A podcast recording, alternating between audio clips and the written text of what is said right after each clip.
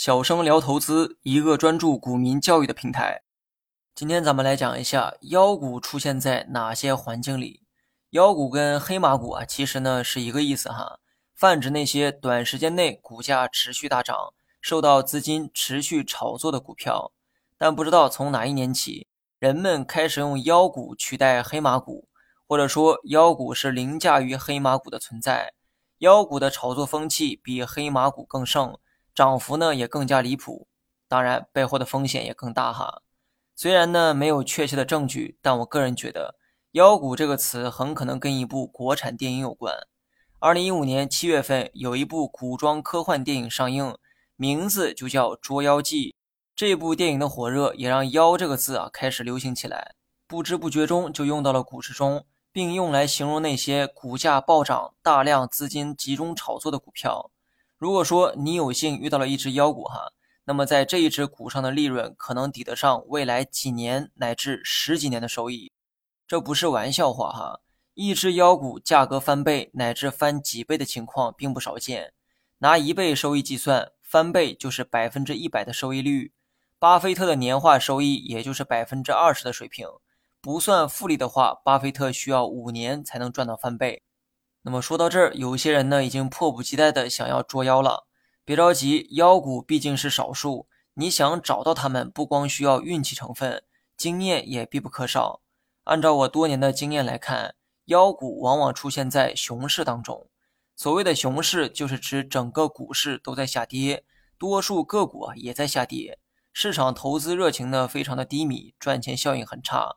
距离现在最近的一个熊市是二零一八年。当时的上证指数全年跌幅达到百分之三十。再往前看，第二个熊市发生在二零一五年中旬到二零一六年中旬。老股民呢对这个时间啊非常敏感，当时被称为是股灾，也是跌幅较惨的一次熊市。妖股是大量资金炒作后的结果，按理说不应该出现在熊市才对，但事实的确就是如此哈。当市场迎来牛市的时候。多数个股都会上涨，这个时候市场的交易热情非常高，但这种热情呢是普遍的、宽泛的、全市场化的，市场的资金会相对平均的分布到不同的股票上，所以多数股票都会出现上涨。牛市中只有涨多涨少之分，但很少有哪只股的涨幅会大幅超越其他个股。换句话说，牛市中上涨的股票啊比比皆是，但妖股却极为少见。原因呢，在上文也说过哈，因为是牛市，所以资金炒作的方向较为分散，买什么股票的都有，但很少会出现资金大量集中在某些个股的情况。但熊市呢，刚好相反，整个股市开始衰退，多数个股都在下跌，这个时候资金会出现抱团的现象。牛市买啥都涨，所以买啥都行，但熊市不一样，资金必须要集中力量开火，猛攻一个点。这样才有可能在这一个点上获利。